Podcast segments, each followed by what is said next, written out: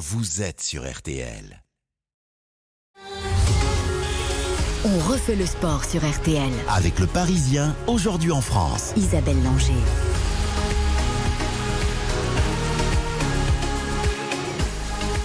Bonsoir, c'est une nouvelle fois un plaisir de vous retrouver pour une émission XXL avec des invités XXL puisque dans une demi-heure nous serons en ligne avec Teddy Riner qui fait son retour à la compétition internationale à Budapest. Il va disputer dans un instant la finale. Novak Djokovic a lui remporté la finale de Wimbledon contre Nick Kyrgios, 21e titre du Grand Chelem pour le Serbe.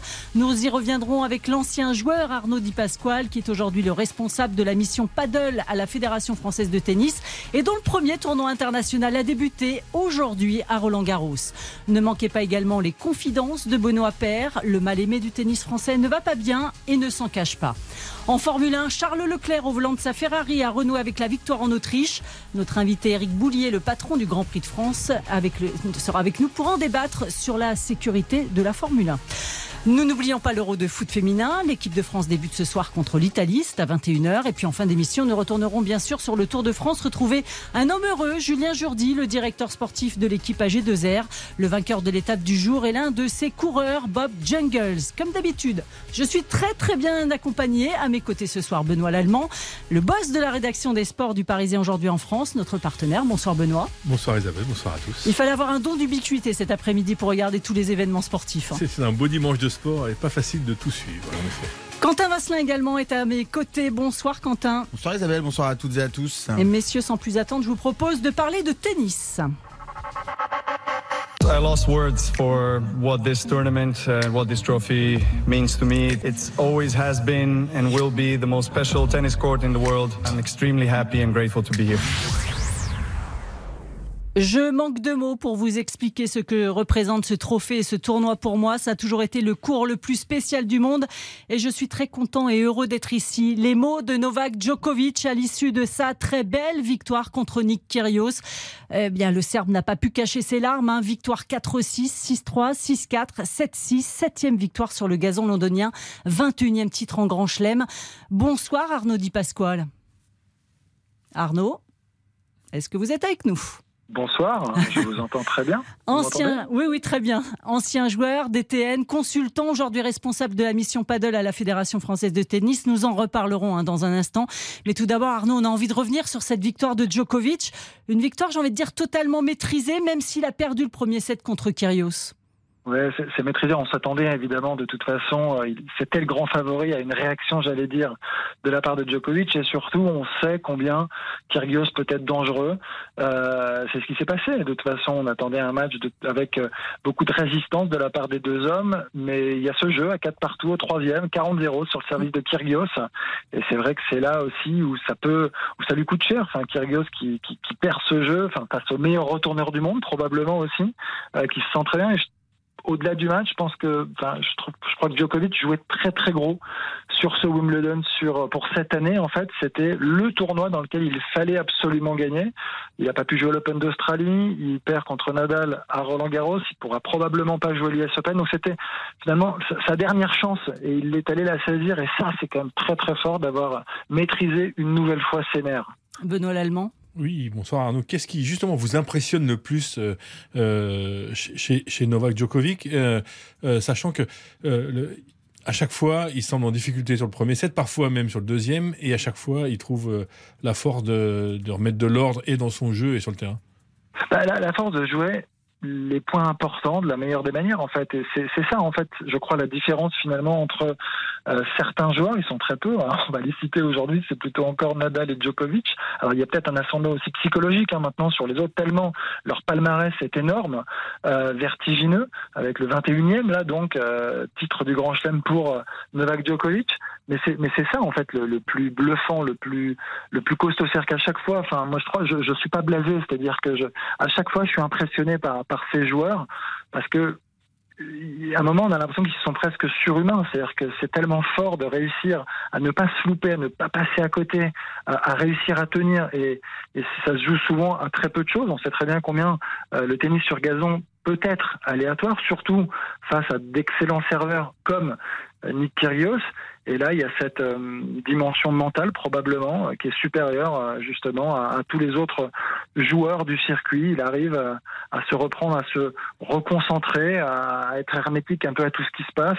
Et, souvent, les, adversaires, il y a quelques creux, ils sont peut-être très légers film, mais ça leur permet justement de pouvoir passer. C'est ce qui se passe. Il arrive à prendre le dessus à des moments bah, très très très important. Et elle est là, je crois vraiment la différence, parce qu'après tennistiquement, bah, on sait les, fulgurances de Kyrgios et d'autres joueurs hein, sur le circuit.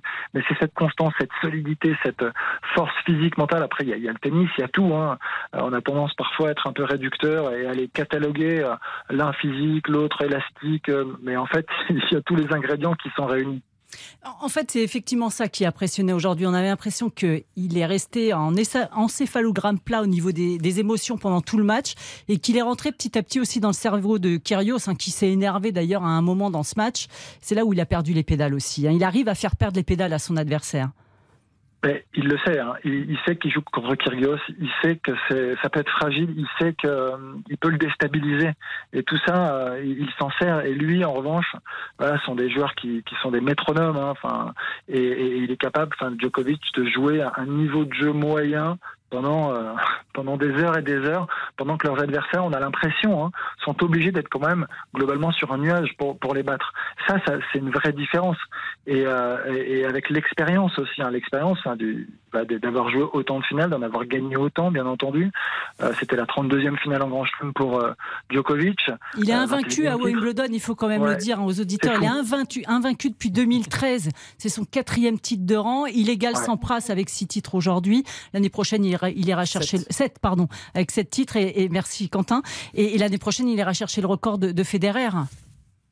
Ouais, mais en fait, c'est, c'est, c'est- chaque année, on se dit ça va s'arrêter. Chaque année, on se dit ils sont vieillissants. Chaque année, on se dit euh, c'est la, la relève arrive, euh, ça- ils progressent, mais en fait, il y a quand même un écart. La preuve encore cette année, hein, on prend les trois grands chelems qui ont été remportés, ce sont Nadal et Djokovic. Donc ils sont quand même au-dessus. Et ça, c'est juste une réalité. Il y a quand même parfois euh, quelques, encore une fois, quelques fulgurances de la part de certains, mais c'est pas suffisant. Et en grand chelem, c'est toute la différence quand il faut remporter 3-7 contre ces joueurs-là. Bah, c'est quasiment mission impossible sur les grands chelems. Une dernière question sur Juste, Djokovic, euh, Benoît. rapidement sur Djokovic. Et à quoi va ressembler la suite? Euh, Comme vous l'avez dit, il n'est pas certain du tout d'aller euh, d'aller euh, à, À l'US Open, hein. Open. il faut être vacciné pour aller aux États-Unis. Il ne l'est pas. Exactement. Peut-être pas en Australie non plus, on ne sait pas. Euh, Est-ce qu'il peut arriver à 22 Oui, bien sûr, il peut arriver à 22. Il- moi, je le sens encore frais, encore frais euh, mentalement, encore frais physiquement, avec euh, une envie débordante d'aller justement rejoindre euh, Nadal, d'aller euh, battre ce record de Grand Chelem. Moi, de, de ce côté-là, je je suis pas très inquiet. Après, c'est dommage, c'est vrai, de pas pouvoir bah, défendre ses chances sur euh, chacun des grands des grands chelems. C'est pour ça que je dis que la pression était quand même très importante sur sur ce tournoi de Wimbledon pour lui. Mais encore une fois, il y a fait face avec brio. Mais ouais, je ne sais pas quelles sont derrière voilà ses, ses motivations, son ambition pour la suite de la saison. Il va essayer de s'aligner sur d'autres tournois, essayer de les remporter, c'est sûr. Mais il n'y a pas, il y aura pas le Grand Chelem, l'US Open, euh, et c'est et bien dommage d'ailleurs. Et, et c'est marrant parce que là, on regarde le classement, c'est vrai qu'il n'y a pas de points à Wimbledon Mm. cette année. C'est aussi terrible ça. Parce qu'il va descendre à la septième place, je Mais crois. oui, mais c'est ça qui est fou. Il descend, il recule, il va être septième mondial et Kyrgios, pareil, il va perdre des places. C'est quand même complètement hallucinant. Arnaud, vous restez avec nous. Nous marquons une petite pause et puis nous parlons de paddle, le premier tournoi majeur qui a débuté aujourd'hui à Roland-Garros. Nous écouterons également les confidences de Benoît Père sur sa santé mentale. À tout de suite. RTL, On refait le sport avec le Parisien aujourd'hui en France. on refait le sport sur RTL. Avec le Parisien, aujourd'hui en France. Isabelle Langer. Le vrai Benoît, il va goûter la merde qu'on me donne en détox et après il va vite boire la bouteille de rouge. On est à Roland. J'ai pas le droit de sortir de ma chambre, j'ai des fenêtres qui sont condamnées donc c'est pas facile mais euh, ouais. Netflix, je sais plus quoi regarder si vous avez des idées. Je suis à bout là. Ce que je sais c'est que je me fais un petit peu chier là. Benoît Père dans ses œuvres. Arnaud Di Pasquale, vous, vous êtes toujours avec nous. Oui. Euh, on va parler de paddle dans un instant, mais je vous propose d'abord d'écouter Benoît Père. Vous le connaissez bien, ce garçon. Il n'est pas toujours facile à suivre. Ses coups de colère sur le cours, ses déclarations fracassantes font souvent polémique. Je l'ai rencontré cette semaine à Paris où il présentait sa collection euh, lifestyle hors pair en association avec son équipementier Célio. Euh, C'était l'occasion de prendre de ses nouvelles et je vous avoue que c'était un entretien assez émouvant car j'avais en face de moi un garçon qui ne va pas bien et qui ne s'en cache pas. Écoutez-le. Je suis dans une période dure. C'est vrai que depuis la reprise Covid, j'ai pas pris beaucoup de plaisir sur les cours. Je suis peut-être pas assez en forme physiquement, pas assez en forme tennistiquement, mais c'est surtout la tête qui, qui, a du mal à, à, se remettre en route. Et je vis une période très difficile où forcément, je m'étais entraîné, j'avais fait les efforts avant Roland Garros et et ça m'a fait mal. Et là, après ce Roland Garros là, j'ai senti que j'étais vraiment en saturation du, tennis. En fait, j'ai vraiment beaucoup de stress, beaucoup d'anxiété à aller sur un cours de tennis pour jouer un match. Et j'ai du mal à gérer. C'est pour ça que bah, je vois des personnes euh, pour, justement aller mieux. J'essaie de voir un psy, j'essaie de voir un hypnotiseur, j'essaie de voir pas mal de. Ça prend du temps, ça va pas se régler très rapidement, mais, mais j'essaie de faire les efforts. Je sens que par moi-même, j'y arrive pas. Donc. Euh, voilà, ce qui est dur à gérer avec ça, c'est surtout que c'est une blessure mentale. Et quand c'est une blessure physique, on arrive à savoir pour combien de temps d'arrêt on en a. Quand c'est une blessure dans la tête, on ne sait pas combien de temps ça va prendre pour, guérir. Je sais que j'irai mieux à un moment donné. Je sais que ça va, ça, je vais retrouver mon niveau, je vais retrouver ma forme, mais mais voilà, en tout cas pour l'instant c'est pas le cas. C'est une période très difficile comme je le dis et j'espère en tout cas que ça, ça, va aller mieux assez rapidement. Le milieu il est présent Est-ce que les copains du tennis ils sont quand même là ou est-ce que c'est un parcours un petit peu seul? C'est un parcours seul. Le tennis c'est un milieu particulier, c'est-à-dire que euh, on peut se faire genre on est tous amis un petit peu mais au final c'est un sport individuel et s'il y en a un qui est pas bien ben, ça fait une place de, de moins donc, euh, donc finalement euh, je me retrouve assez seul et c'est pour ça qu'heureusement que je suis bien entouré à l'extérieur que j'ai ma famille, que j'ai mes amis, que j'ai justement ces personnes avec qui je travaille pour essayer de guérir le plus vite possible parce qu'au final le tennis c'était le sport que j'ai le plus aimé, que j'ai pris le plus de plaisir à, pratiquer. Et finalement maintenant ça devient à chaque fois une boule d'angoisse, un, un, stress énorme d'aller sur un cours. Donc il euh, faut que j'arrive à gérer ça, il faut que j'arrive à trouver la solution. J'y suis pas arrivé tout seul donc c'est pour ça que j'ai pris de l'aide. Et maintenant ça va être à moi de d'aussi faire les efforts qu'il faut pour, euh, pour pouvoir retrouver mon niveau, pouvoir retrouver ma caisse physique et peut-être que le, mental suivra après. En tout cas, je suis triste de me voir comme ça. Je suis triste de pas avoir les résultats que je veux, de ne pas avoir cette motivation nécessaire. En fait, c'est pas c'est pas le, que j'ai pas la motivation, c'est simplement que je l'ai, mais quand j'arrive sur le cours, je n'arrive pas à sortir ce que j'ai envie. Et du coup, c'est vrai que ben, ça, me, rend malheureux. Donc, euh, je suis malheureux dans ma vie, je suis malheureux sur un cours de tennis. Et je pense que c'est lié. Donc, il va falloir que j'arrive à, à être heureux sur un cours, être heureux dans ma vie pour pouvoir repartir à zéro. Les réseaux sociaux, ça fait du mal aussi oui, ça fait du mal, surtout dans des périodes comme ça. C'est vrai que quand ça va bien, bah, ok, on lit, même si on perd un match et qu'on se fait insulter, c'est pas très grave. Mais quand on n'est pas forcément au top mentalement, qu'on fait les efforts, qu'on fait ce qu'il faut et qu'on se refait insulter par derrière, alors que moi, personnellement, je trouve que je le mérite pas. Je comprends ceux qui sont déçus de perdre des, paris parce qu'ils ont parié sur moi et que j'ai perdu. Je, je peux comprendre qu'ils soient déçus de perdre de l'argent. Mais moi, je leur ai pas dit de parier sur moi m'en vouloir directement, je, je, trouve ça assez dur et, et comme je le dis, la période est difficile pour moi en ce moment, donc euh, forcément ça me touche plus qu'avant. Et j'ai hâte en tout cas d'aller mieux pour justement ne plus lire ces messages avec autant de tristesse. Arnaud Di Pasquale, quand vous entendez euh, Benoît Père se confier comme ça, qu'est-ce que vous en pensez? Ah mais c'est dur et en fait ce que ce que je me dis c'est que les langues euh, se délient un petit peu. On a déjà on a aussi entendu Osaka, mmh. Badosa, euh, les, les, les joueuses et joueurs parlent un peu plus de leur mal-être. Aujourd'hui, c'est un sport individuel. Alors même si euh, c'est que la vie au quotidien euh, peut être en effet comme ça sur la photo très belle avec euh, ses voyages, euh, l'argent, tout ce qui va avec. Mais après, c'est entre soi et soi, c'est la défaite en fait qui, fait mal. C'est l'enchaînement. Et c'est vrai qu'on se retrouve quand même très seul. Et il a raison de dire ça. C'est vraiment un sport individuel. On a beau être très entouré, on se sent quand même souvent très seul, je pense. C'est très frustrant d'essayer de faire des efforts. On n'est pas toujours récompensé tout de suite. Il faut avoir le recul nécessaire. C'est facile quand tout va bien. Et c'est vrai que bah voilà, quand on est un hypersensible, parce que c'est un hypersensible, mmh. comme euh, comme Benoît, et en plus il est sans filtre, donc euh, là il se livre complètement, il se met complètement à nu. C'est sa façon de faire. Bah, on est triste pour lui. On espère simplement qu'il va remonter la pente et qu'il ira très vite beaucoup mieux. Mais il y a un mal-être en tout cas qui est palpable depuis quelques semaines, quelques mois même. Et, euh, et ouais, on est triste pour lui. Benoît. Arnaud, vous avez été joueur et DTN.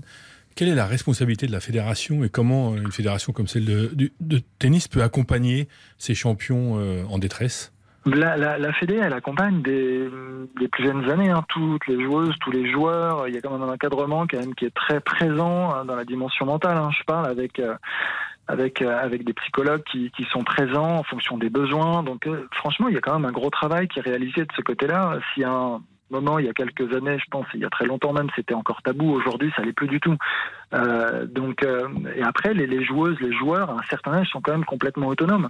C'est aussi à eux de, vouloir. Il y a des mains qui sont tendues, il faut qu'ils les prennent.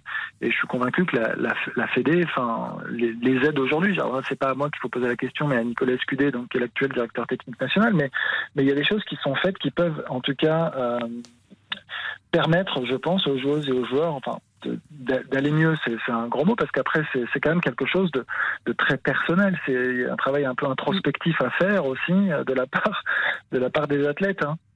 Arnaud Di Pasquale, on va parler de paddle, parce que c'est aujourd'hui votre mission au sein de la Fédération française de tennis. Alors, le Greenwich Paris premier paddle major, vous auriez pu le mettre en français, ça m'aurait arrangé. C'est ouvert aujourd'hui à Roland Garros avec les qualifications. Est-ce que vous pouvez expliquer en deux mots ce que c'est d'abord le paddle pour les, pour, les, pour les gens qui ne savent pas ce que c'est?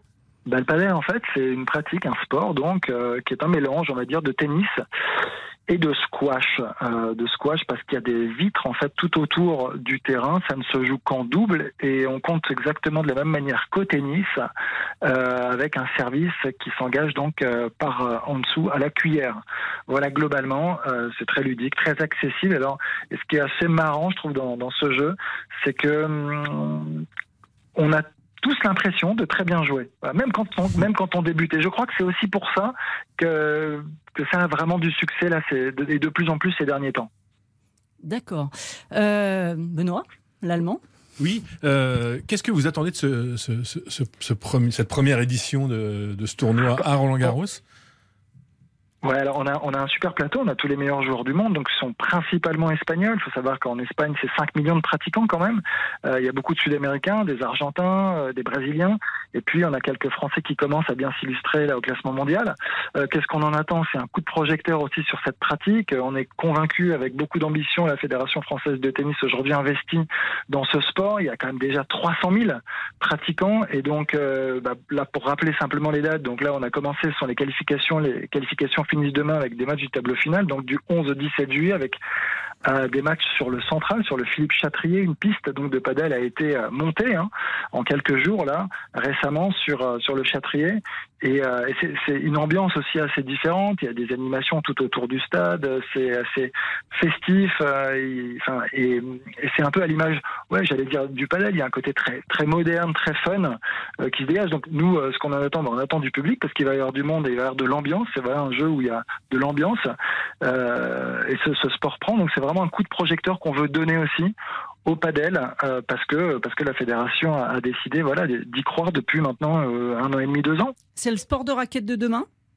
Ah, moi, je pense, moi, je crois que c'est vraiment pas qu'une tendance. Je m'y suis mis il y a, il y a 5-6 ans. J'y joue euh, personnellement beaucoup avec Arnaud Clément. On s'est amusé à faire quelques tournants. On a bien rigolé. Mais, mais c'est très sympa. C'est un sport et qui réunit plein d'ingrédients très sympas. C'est ce que je disais. C'est très accessible. Donc, il ouais, n'y a, a, pas la dimension technique, mais je ne veux pas le comparer au tennis, je le compare à plein d'autres sports. On s'amuse très très vite, c'est très ludique et malgré tout, euh, ça peut être spectaculaire au plus haut niveau. Euh, je ne sais pas si vous avez déjà vu des, des matchs de padel. Si c'est pas le cas, bah, il faut venir au stade Roland Garros. Mais euh, mais c'est très spectaculaire, c'est très physique. Il y a des échanges extraordinaires avec les, des balles qui sortent donc de, de, de, de, la cage du cours et les joueurs qui vont à l'extérieur pour la ramener. Puis les échanges continuent. C'est assez impressionnant vraiment. Eh bien, c'est pris comme rendez-vous. On va aller la semaine prochaine à Roland-Garros voir du paddle. En plus, ce sera sur le central et ce sera top pour les finales. Merci beaucoup, Arnaud Di Pasquale. Merci beaucoup. Merci d'avoir accepté notre invitation. Vous écoutez RTL, il est 19h23. On marque une courte pause et puis nous parlons Formule 1, sécurité et Grand Prix de France avec son directeur général, Éric Boulier, notre prochain invité. RTL, on refait le sport. Avec le Parisien, aujourd'hui. Fait le sport sur RTL. Avec le Parisien, aujourd'hui en France. Isabelle Langer. Yes, come on! Oh my God! I was scared? Oh oui, ce que, ce que vous entendez, c'est Charles Leclerc qui a eu peur, comme il le disait dans son casque, après avoir franchi la ligne d'arrivée en vainqueur euh, du Grand Prix de Formule 1 d'Autriche. Victime d'ennui d'accélérateur sur sa Ferrari à quelques tours de l'arrivée, le monégasque a craint de ne pas aller jusqu'au bout. Bonsoir Frédéric Veil. Bonsoir Isabelle. Spécialiste des sports mécaniques sur RTL. Ouais Fred, quel Grand Prix encore une fois. Hein Oui, oui, quel beau Grand Prix. Et comme vous l'avez dit, quelle fin de course compliquée pour Charles Leclerc qui avait passé 65 euh, tours, euh, on va dire, euh, bah, pratiquement sans encombre et qui à 4 tours de l'arrivée, il avait 4 secondes d'avance sur Verstappen et sa pédale d'accélérateur qui se bloque, qui lui joue des tours, pédale bloquée à la décélération. Eh bien, si bien que les trois derniers tours, eh bien le Monégasque et toute la Scuderia, eh bien ils ont prié la Madone, ils ont fait je sais pas quoi pour que ça tienne en tout cas, d'autant que Sainz venait d'abandonner et que Verstappen revenait, revenait sur la Ferrari, mais ça a tenu, ça a tenu pour Charles Leclerc qui s'impose donc euh, devant Max Verstappen et devant euh, Lewis Hamilton puisqu'on parlait de tennis, victoire en 3-7 pour Leclerc avec trois dépassements sur Verstappen au 12e, 33e et 53e tour. Et à chaque fois, eh bien, le néerlandais n'a rien pu faire pour empêcher euh, la cinquième victoire en F1 de, Leclerc. Sa première depuis le Grand Prix d'Australie, c'était le 10 avril, et son euh, premier podium depuis Miami. Ça fait, euh, il avait cinq Grands Prix de visite. Il était temps, il était vraiment temps pour Charles Leclerc, qui eh ben, chip en plus la deuxième place au classement des pilotes à Perez et revient maintenant à 38 points de Max Verstappen. Performance XXL de Charles Leclerc, d'autant que c'était sur le Red Bull Ring, c'était dans le jardin de Max Verstappen qui avait une foule marée, une marée orange immense. Donc euh, belle et très très belle victoire de, Max Verstappen, de Charles Leclerc. et des frayeurs pour son coéquipier de chez Ferrari, Carlos Sainz? Ah oui, oui, oui, belle frayeur parce que là aussi, euh, on a failli assister. Tout le monde pensait qu'on allait avoir un doublé Ferrari parce que Sainz était en troisième position. Il revenait, on était au 57 des 71 tour. Il revenait sur Verstappen, il allait doubler Verstappen de toute façon et le moteur, eh bien, il a, il a coupé, il a explosé, il a pris feu. Euh, Sainz a réussi à se garer. Il a tout de suite été aidé par les commissaires de piste. Encore un beau, beau, beau, très beau travail des commissaires de piste qui sont rapidement intervenus, qui sont venus euh, euh, pour l'aider à s'extraire de sa monoplace. bah, c'est dommage parce que Sainz, s'il avait été vainqueur à Silverstone, là, il y avait pratiquement un doublé Ferrari qui était, qui était aux portes. de, il n'y a pas eu de doublé Ferrari depuis le début de la saison. Hein, C'était à mm. Bahreïn, donc c'est dommage entre grosse frayeur, mais euh, Sainz qui s'en sort évidemment sans dommage. Allez, sans plus attendre, je voudrais qu'on accueille notre invité Eric Boulier, le patron du Grand Prix de France. Bonsoir Eric. Bonsoir Isabelle, bonsoir Frédéric. Vous vous êtes régalé encore une fois avec ce Grand Prix d'Autriche? Bah écoutez, euh, oui, maintenant on commence, on commence à s'y faire maintenant et euh, des courses à rebondissement, en tout cas, on en, a vu quelques-unes maintenant et, et, avec cette nouvelle réglementation, il semblerait qu'on va en voir encore pas mal. Alors justement, Eric Boulier, la semaine dernière, après le Grand Prix de Silverstone, on s'est dit que euh, bah, il faudrait peut-être parler de la sécurité en Formule 1. Alors on a demandé à notre partenaire Odoxa de réaliser un baromètre sur la sécurité en Formule 1. C'est le thème hein, de cette semaine pour ce sondage Odoxa pour Kenéo et RTL. Bonsoir Émile Leclerc. Bonsoir Isabelle, bonsoir à tous. Vous êtes le directeur d'études d'Odoxa. Émile, on le sait, hein, la F1 est une discipline dangereuse, mais c'est aussi un bon laboratoire technologique finalement. Exactement. Euh, même, euh, alors, on a déjà posé cette question en début de saison sur le est-ce que les Français trouvent que c'est dangereux? Ça progresse, donc ça prouve que euh, l'accident de Silverstone a, marqué les esprits, mais ça n'empêche pas les Français d'avoir une bonne image de la de la Formule 1. Pour eux, c'est spectaculaire, voire pour les amateurs de Formule 1, c'est même passionnant. Hein, ils, le, disent tel quel. Et effectivement, bonne conséquence, c'est que c'est aussi un bon laboratoire pour l'industrie automobile, et ça donne aussi une bonne image de l'industrie automobile. Donc tout est plutôt positif, même si forcément les Français posent un peu la question de la sécurité en, Formule 1. Euh, Éric Boulier, comment vous réagissez à ce sondage? Écoutez, c'est un sondage qui reflète à peu près euh, ce, que, les spectateurs ressentent. Alors c'est assez étonnant parce qu'il y a aussi un petit peu euh, côté euh, excitation, on va dire. Hein. Le, fait que ce soit qu'on considère dangereux, ça fait partie aussi de l'attraction de, de la F1. Euh, maintenant, ce qu'il faut quand même retenir, c'est qu'il y a énormément de travail qui est fait. Silverstone, ça a été un peu un rappel parce qu'un accident spectaculaire, une voiture qui est coincée contre un grillage, euh, ça veut dire que malgré tous les efforts consentis, malgré le travail permanent pour l'amélioration de la sécurité, il y a encore des cas où il arrive qu'un pilote se retrouve dans une situation un peu dangereuse. donc, on sera souvenir évidemment de l'accident de Romain Grosjean aussi. Mm. Et donc, effectivement, euh, heureusement, je dirais, les pilotes s'en sortent sains et saufs. Euh, en cas de Romain, il y avait un peu, un peu, un peu la main brûlée. Mais, euh, mais, mais voilà, il faut, il faut travailler, continuer à travailler sans relâche pour que cette F1 soit toujours spectaculaire comme elle l'est aujourd'hui, euh, mais encore plus safe, on va dire. Benoît Lallemand. Bonsoir Eric. Quand, on est comme vous, euh, patron d'un Grand Prix, est-ce qu'on vit avec, euh, avec cette, cette, peur et cette angoisse de l'accident et, et, et, du drame? Non, parce que là, on vit plus, je dirais. Euh, et j'ai connu, entre guillemets, plus pire, en fait, c'était effectivement euh, être assis sur le bord du muret à gérer une équipe où là, vous avez encore plus j'estime en tout cas, de responsabilité. C'est vrai qu'en tant que promoteur de Grand Prix, on travaille euh, très proche, on est très proche du circuit, on est très proche de la FIA, de la FFSA aussi, de la Fédération Française Sport Automobile, pour être sûr qu'effectivement tout ce qui est fait euh, sur le circuit pour le Grand Prix soit peut-être encore plus que ce qu'il ne devrait l'être. On a des cahiers des charges très très précis. Euh, on a l'avantage d'avoir un circuit qui lui n'a pas de bac à gravier, alors que je sais que c'est un sujet qui, qui est débattu régulièrement en F1. Mais euh, l'avantage, c'est que on l'a vu là, à Silverstone, le bac à gravier a fait que la voiture de Zou a sauté et s'est retrouvée derrière les pneus. Euh, nous, euh, sur le circuit Paul Ricard, nous avons que des, ce qu'on appelle des run-offs, c'est-à-dire des zones de dégagement qui sont goudronnées avec euh, un goudron spécial. Et on n'aura pas, on, sait qu'on n'aura pas ce genre de situation. Maintenant, il faut toujours rester alerte et ne pas ne pas rester un peu renfermé et, et réfléchir à des solutions et réfléchir encore à être encore un peu plus sécurisant en tant que circuit. Émile Leclerc, euh, parmi les innovations, le halo, l'arceau qui protège la tête et le système ANS, l'équipement qui supporte la tête et le cou en complément du casque, sont aussi euh, plébiscités. Hein.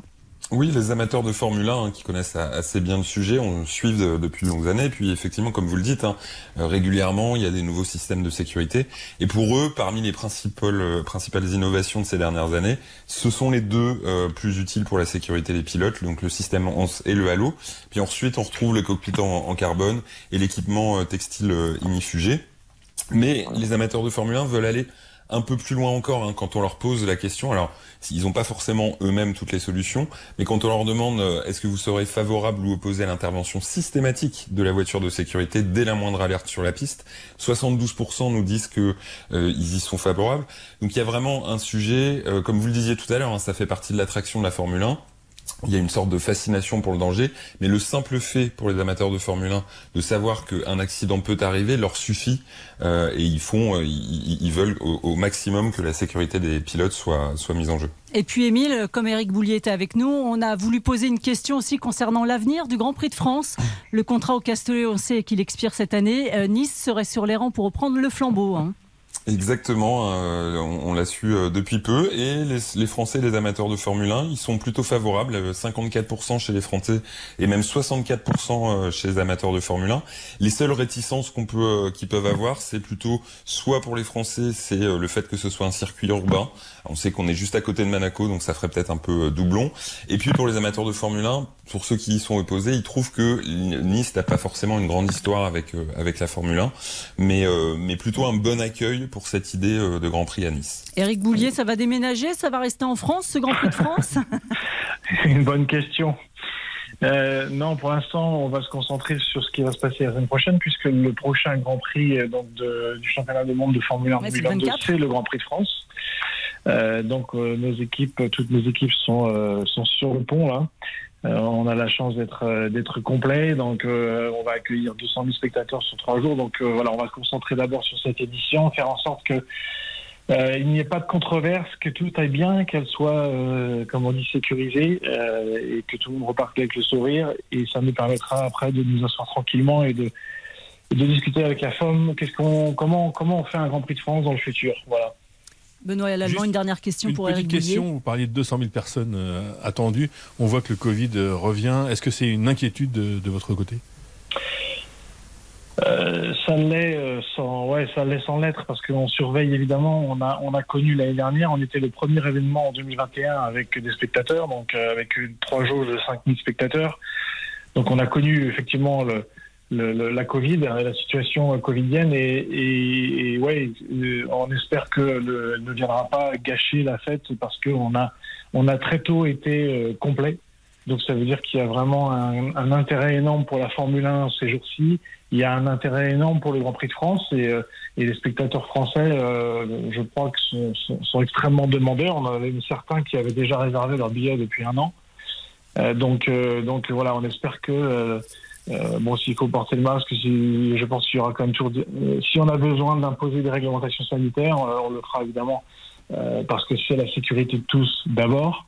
mais je pense que d'ici d'ici le 24 juillet, on n'aura pas forcément encore besoin de plus que ça. Merci beaucoup Eric Boulier, le patron du Grand Prix de France. On se donne rendez-vous dans deux semaines sur le circuit du Castellet. Merci d'avoir été avec nous. Merci à Frédéric Veil et merci à Émile Leclerc. Merci messieurs, passez une bonne soirée. Vous êtes bien sur RTL, il est 19h36. Allez, on marque une courte pause. Et puis dans la dernière partie de l'émission, nous serons bien sûr en ligne avec Teddy Riner qui vient de gagner à Budapest. Et dans un instant, nous irons sur la route du Tour de France. On refait le sport sur RTL. Avec le Parisien aujourd'hui en France. On refait le sport sur RTL. Avec le Parisien aujourd'hui en France. Isabelle Langer. On refait le sport sur RTL. Châtel a été euh, franchi et il reste maintenant un léger faux plat, 2 km 600, qui vont permettre peut-être à Thibaut Pinot de tenter de revenir sur Bob Jungels. Les derniers hectomètres avec Bob Jungels qui s'accroche à son cintre, à son guidon, qui se retourne, il ne voit pas Thibaut Pinot, il va pouvoir savourer la victoire de Bob Jungels. Tour de France 2022 sur RTL. Et l'énergie de Nicolas Georgerot, l'un de nos envoyés spéciaux de, de RTL sur la Grande Boucle. Bonsoir euh, Nicolas. Bonsoir à tous. Il y a encore eu du suspense hein, jusqu'à l'arrivée et on a de la chance en plus puisque on est en ligne avec le directeur sportif de l'équipe AG2R, euh, Julien Jourdi. Bonsoir Julien Jourdi. Unique. Julien? Ah, on a un petit problème de connexion. Nicolas, en tous les cas, il y a eu du, suspense jusqu'à l'arrivée. Hein. Oui, parce que eh bien, on a assisté à une échappée euh, de Bob Jungel sur 60 km par-delà euh, le col de la Croix, par-delà le pas de, de Morgin euh, dans le final de, de, cette étape et il a su résister au retour de, de Thibaut Pinot qui avait un écart, il y avait un écart aux alentours de 2 minutes 15-20 secondes quand il est sorti du, du, groupe pour revenir sur Jungels. Il est revenu jusqu'à 18 secondes, mais ensuite, eh bien, le Français a, a plafonné. Il n'est jamais revenu sur le Luxembourg bourgeois. Et donc euh, Bob Jungels s'impose en, solitaire, lui qui a eu euh, bien des problèmes ces, dernières saisons et qui apporte un peu de bonheur à la formation AG2R Citroën. Et justement, je crois qu'on a retrouvé Julien Jourdi. Bonsoir Julien. Bonsoir à vous. Ça vous fait du bien cette victoire aujourd'hui? Ça vous redonne le sourire parce que le début du tour, il a quand même été compliqué pour votre équipe. Hein? Oui, oui, effectivement, très compliqué. On a beaucoup souffert sur les premières étapes du Tour de France et effectivement, ce soir, c'est beaucoup, beaucoup de sourires, beaucoup de, bonheur, de joie dans l'équipe. Voilà, euh, on a traversé une période délicate. Euh, on a bien remobilisé les coureurs euh, ce matin pour cette première étape de montagne. On sait que c'est notre terrain de jeu. Et un grand bravo à l'ensemble des coureurs et en particulier de Bob qui a réalisé un, exploit aujourd'hui sur les routes du Tour. Nicolas Georgerot me disait c'est un super mec, Bob. Oui, bah, je vais pas dire le contraire. Effectivement, on a découvert depuis un an et demi, un an et demi euh, Bob, euh, qui est venu chez nous justement en tant que leader. Malheureusement, la première partie de saison l'année dernière s'est mal passée. Ça avait été compliqué. Ouais. Il a été blessé. Hein. Oui, il a été blessé. On avait trouvé même la, le problème, l'artère iliaque. Euh, il s'est fait opérer des deux artères iliaques, gauche et droite, au mois de juin 2021. Et à partir de là, il a fallu reconstruire Bob on savait tous au fond de nous qu'il avait les qualités physiques euh, de faire des, des exploits comme aujourd'hui. Il l'a démontré dans le passé avec le Giro, bien sûr avec Liège-Bastogne-Liège, hein, un monument. On gagne pas un monument euh, sans avoir un, gros moteur, comme on dit dans le jargon du vélo. Et voilà, et tout s'est débloqué au mois de mai lors du stage en Sierra Nevada au Tour de Suisse où les sensations étaient très bonnes. Et puis voilà, aujourd'hui, la libération euh, pour lui et pour toute l'équipe.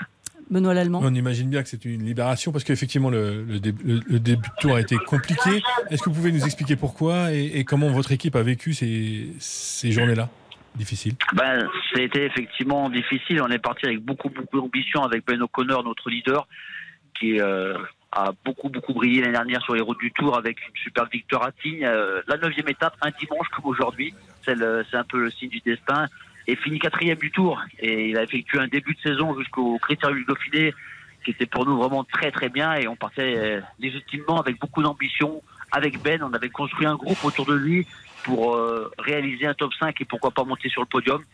Et puis voilà, tout s'est un petit peu écroulé au fil des étapes. Une première chute deuxième jour. Pensait que les conséquences seraient pas très graves. Une crevaison sur les pavés. Les pavés ont fait réapparaître des grosses douleurs au niveau de la hanche à Ben.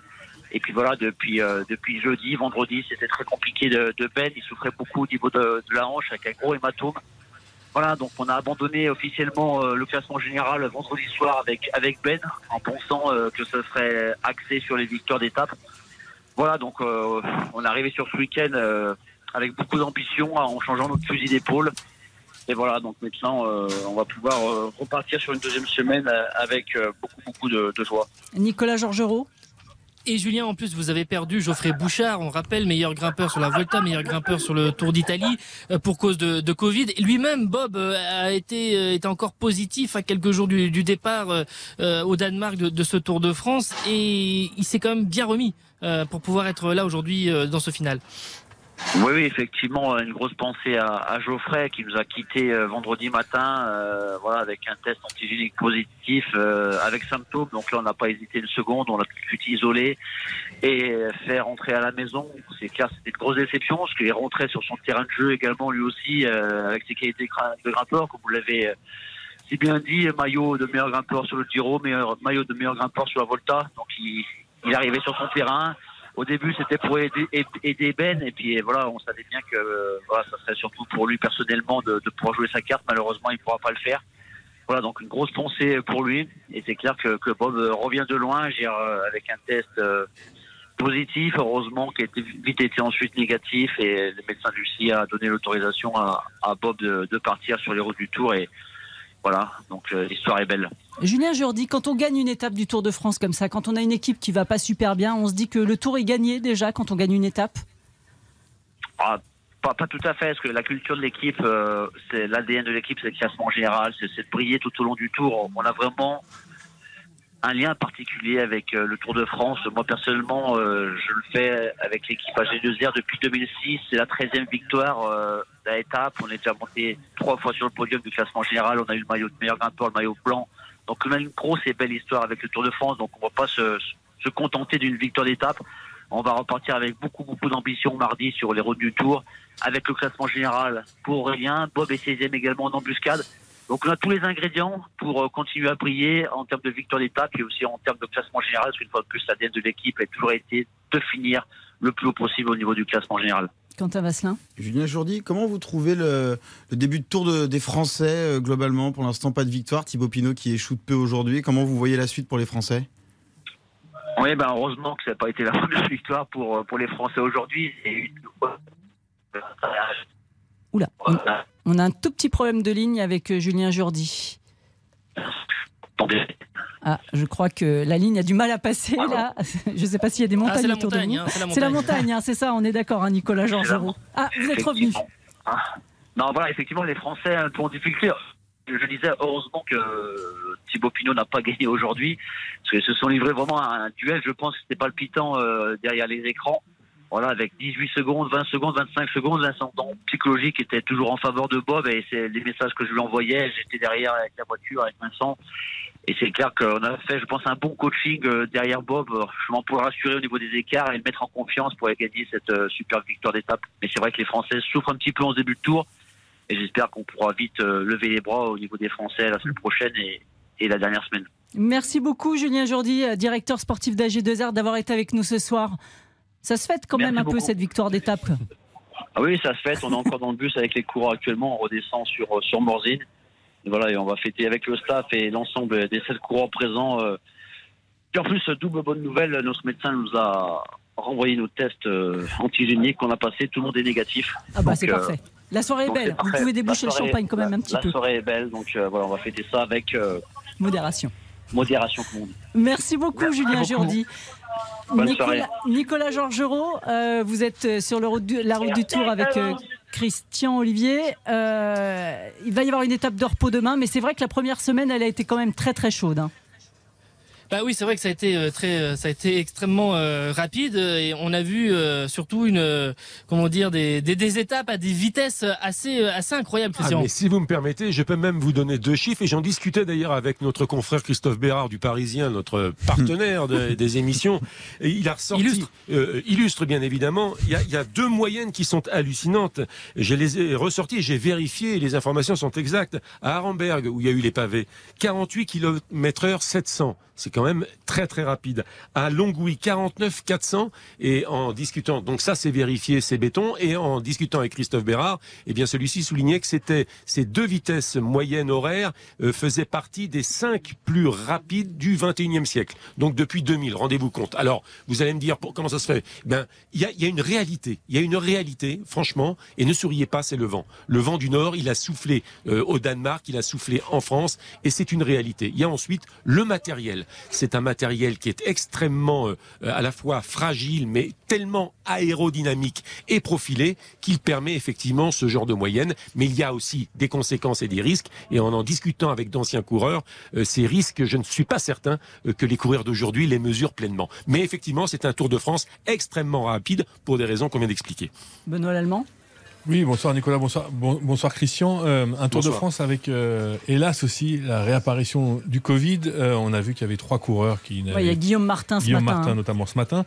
Est-ce que le spectre euh, du Covid plane autour du Tour et que tout le monde attend avec une grosse inquiétude les résultats des tests puisque tous les coureurs et toute la caravane va être testés euh, La réponse est oui, Benoît Lallemand. Les coureurs sont très inquiets. D'abord, information dans l'émission euh, On refait le sport. Elle émane là de euh, la formation AG2R. Tout le monde est négatif. J'en discutais avec notamment Laurent Jalabert, euh, qui me disait que dans la tête d'un champion, il n'est pas simple de gérer cet aspect des choses. On est plus ou moins armé psychologiquement pour ce genre de situation assez nouvelle. Rendez-vous compte, le Tour de France, c'est l'objet, c'est l'objectif d'une saison, peut-être même l'objectif d'une saison bien avant l'année en cours. Et donc, euh, rentrer, comme est rentré par exemple Guillaume Martin, qui était le meilleur français l'année dernière, huitième, qui était le meilleur au classement général de mémoire 13 ou 14e, Nicolas, euh, cette année sur le Tour de France, rentrer avec sa valise, être sur le quai de la gare ce matin. Mais évidemment que les coureurs attendent avec beaucoup, beaucoup, non seulement d'impatience, mais d'appréhension, les, les tests qui ont commencé donc ce soir et qui se poursuivront demain dans la journée. Mais c'est évident. Oui, les coureurs sont les coureurs sont testés euh, ce soir, l'encadrement euh, demain matin, mais c'était une demande des équipes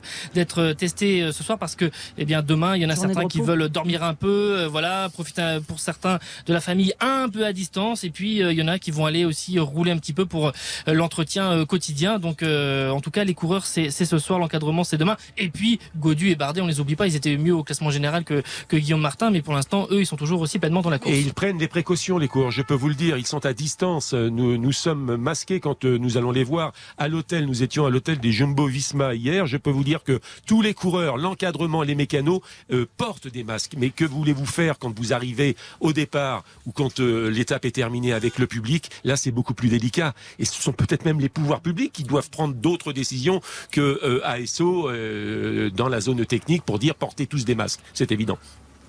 Christian Olivier, la semaine prochaine, à quoi il faut s'attendre? Ah, mais ce sera une semaine absolument extraordinaire parce que on a eu une première séquence extrêmement rapide, de plats avec des pavés, mais de plats quand même. Et là, euh, on a eu un premier apéritif, mais euh, ensuite, il va y avoir des arrivées en altitude et qui vont continuer d'écrémer le peloton. Rendez-vous compte, derrière la journée de repos, il y aura une arrivée en altitude à. Il y aura ensuite une arrivée à Serre-Chevalier par le col du Granon que les coureurs du Tour de France n'ont plus emprunté depuis 1986. 86, ça vous dit Vous quelque chose? déjà. Mais c'était l'Alpe d'Huez avec l'arrivée, et oui, l'arrivée main dans la main de Greg Lemon et de Bernard Hinault, avec la victoire à l'arrivée de, Greg Lemon. Et j'y étais déjà. Merci de le rappeler, Isabelle. Et ensuite, alors vous me parlez de la semaine prochaine. Là, ce sera, ce seront donc trois arrivées en altitude. Puis on aura l'occasion de vous reparler des deux autres arrivées en altitude euh, pyrénéennes, mais ce sera pour la semaine suivante. Ce Tour de France est loin d'être terminé. Ah bah non, on en a encore euh, pour un petit moment. Merci beaucoup, messieurs Nicolas Georgeot, Christian Olivier. Je n'oublie pas sur place avec vous Hortense Crépin et euh, Christophe Paco et toute la technique. Euh, bonne soirée à vous euh, à Châtel, c'est ça? À Châtel, enfin on sera à Avoria très précisément, Hmm. mais les coureurs sont un peu partout autour de Morzine. D'accord. Passez une bonne soirée. Restez avec nous. Une dernière pause. Et puis nous retrouvons le vainqueur du jour, Teddy Riner. RTL, On refait le sport avec le Parisien aujourd'hui en France. Isabelle Langer. On refait le sport sur RTL avec le Parisien aujourd'hui en France. C'était la victoire express du jour. On n'a même pas eu le temps de la voir à la télévision quand on posait des questions. Bonsoir Teddy Riner. Allô Bonsoir Teddy, vous m'entendez? Bonsoir. Oui, oui, je vous entends parfaitement. Alors Budapest, voilà, finale. Nous, on est en train de présenter l'émission. On a quand même l'écran pour regarder ce qui se passe. Et je relève la tête et là, je vous vois en train de signer des autographes. Je me dis, mais qu'est-ce qui s'est passé? Ça a duré combien de temps cette affaire? Euh, je crois que ça n'a pas duré très longtemps, moins d'une minute. Ouais. Alors après, j'ai pas eu le temps de voir euh, sur le chrono, mais je crois que c'est ça. En tout cas, c'est mieux quand ça se passe comme ça. hein. Ouais, vous aviez envie d'aller vite. Hein. Ippon, c'est ça, direct? Ouais, ouais, c'est en direct. J'ai fait, j'ai eu une opportunité de, de lancer l'attaque, j'ai lancé, ça a marqué. Qu'est-ce Donc que- ça, c'est cool. Qu'est-ce que ça fait de revenir sur les tatamis au niveau international un an après Tokyo? Oh, ça fait du bien, ça fait du bien. Ça- C'est important pour moi de revenir sur, sur un grand chelem. euh, parce que bah, c'est là où il y a les meilleurs, c'est là où on peut se jauger, c'est là où on peut chercher les, gros points pour, euh, pour remonter dans le classement. Donc euh, voilà, aujourd'hui c'est chose faite. Maintenant, c'est pas parce que j'ai gagné aujourd'hui qu'il faut relâcher les efforts. hein. L'objectif principal, c'est les Jeux Olympiques de Paris 2024. hein. Benoît Lallemand Oui, les efforts d'ailleurs. Bonsoir Teddy, pardon, euh, bravo. Les, les- les efforts, euh, euh, vous, a- vous les avez presque faits depuis la fin des Jeux. Euh, on s'est laissé dire que vous n'aviez pas pris trop de poids et que vous vous entraîniez comme un forcené depuis. Ouais, bien sûr, bien sûr. Dès que, dès que j'ai eu un petit peu de repos après les Jeux, euh, qui était très, très court, euh, on est parti euh, sur un stage au Brésil, puis après euh, en Croatie, en Mongolie, là dernièrement en Espagne. Et, je pense que d'avoir changé ma façon de m'entraîner, d'être parti à l'étranger un peu plus souvent pour aller chercher l'opposition, je crois que c'est pas un mauvais, un mauvais coup que, que j'ai réalisé. hein. Ça me fait du bien, ça me permet de progresser plus vite et d'être plus fort. Vous disiez Paris 2024, c'est l'objectif. Est-ce que au quotidien, c'est dans votre tête, Teddy? Ouais, bien sûr, c'est la seule chose pourquoi je me lève tous les matins. hein. C'est ces jeux à Paris, c'est de les réussir, c'est de les préparer comme il se doit et, euh, et surtout, surtout, surtout, euh, voilà, euh, c'est euh, savoir pourquoi j'y vais. Et aujourd'hui, euh, je suis content parce que ça me donne des réponses sur mon état de forme, sur mon niveau sur la scène internationale et puis savoir ce que j'ai à travailler pour être encore meilleur. Benoît? À vous voir sur les tatamis, Teddy, à vous écouter ici, le son de votre voix, on a l'impression que vous avez retrouvé de la fraîcheur, que vous avez une faim que vous n'aviez peut-être pas dans les mois qui précédaient euh, Tokyo. Là, j'avais une très grosse faim euh, précédente, pr- précédent Tokyo. Le problème, c'est que, comme vous le savez, j'avais, euh, je revenais de blessures, un croisé au genou, et après, quand j'essaye ou j'arrive à, mettre ce croisé de côté, je reviens, je me pète deux ligaments à la main. Donc, ça a été un peu compliqué cette préparation à Tokyo. Mais j'ai envie de dire, voilà, aujourd'hui, euh, peut-être c'est un mal pour un bien pour être encore meilleur à Paris. Peut-être c'est un mal pour un bien de reculer pour mieux sauter. Voilà. Il ne faut jamais blâmer une contrariété. Je crois que Paris ne sera que meilleur. Moi, je me suis fait une réflexion. Il y avait toute la famille qui était là à Budapest aujourd'hui. Contrairement à Tokyo l'an dernier, avec du recul justement, Teddy, s'ils avaient été là l'année dernière, est-ce que ça se serait passé différemment? Ah, je crois que euh, seul, euh, avec des si, c'est compliqué, mais c'est vrai que moi, le clan, le clan Riner, euh, c'est important, ça l'a toujours été tout au long de ma carrière, et encore plus maintenant avec mes enfants. Donc, euh, ça fait toujours du bien de les entendre crier, les entendre encourager, les entendre, voilà, m'emmener vers, vers la victoire. Donc, euh, Paris, je crois que ça sera euh, pas un clan mais ça sera tout le peuple français, donc ça va être cool. J'ai hâte d'y être. hein. Ça va être énorme. Quentin Vasselin. Teddy Riner, vous aurez quand même euh, 30, euh, Trois. 35 ans, 35. 35 ans pendant ces Jeux de Paris 2024. Euh, comment vous appréhendez euh, votre préparation euh, avec l'âge qui avance? J'aurai tout juste 25 ans. Tout juste 25 ans. De toute façon, vous avez dit que vous iriez jusqu'à Los Angeles euh, 2028 à Jean-Michel Bah, Rascol cette semaine.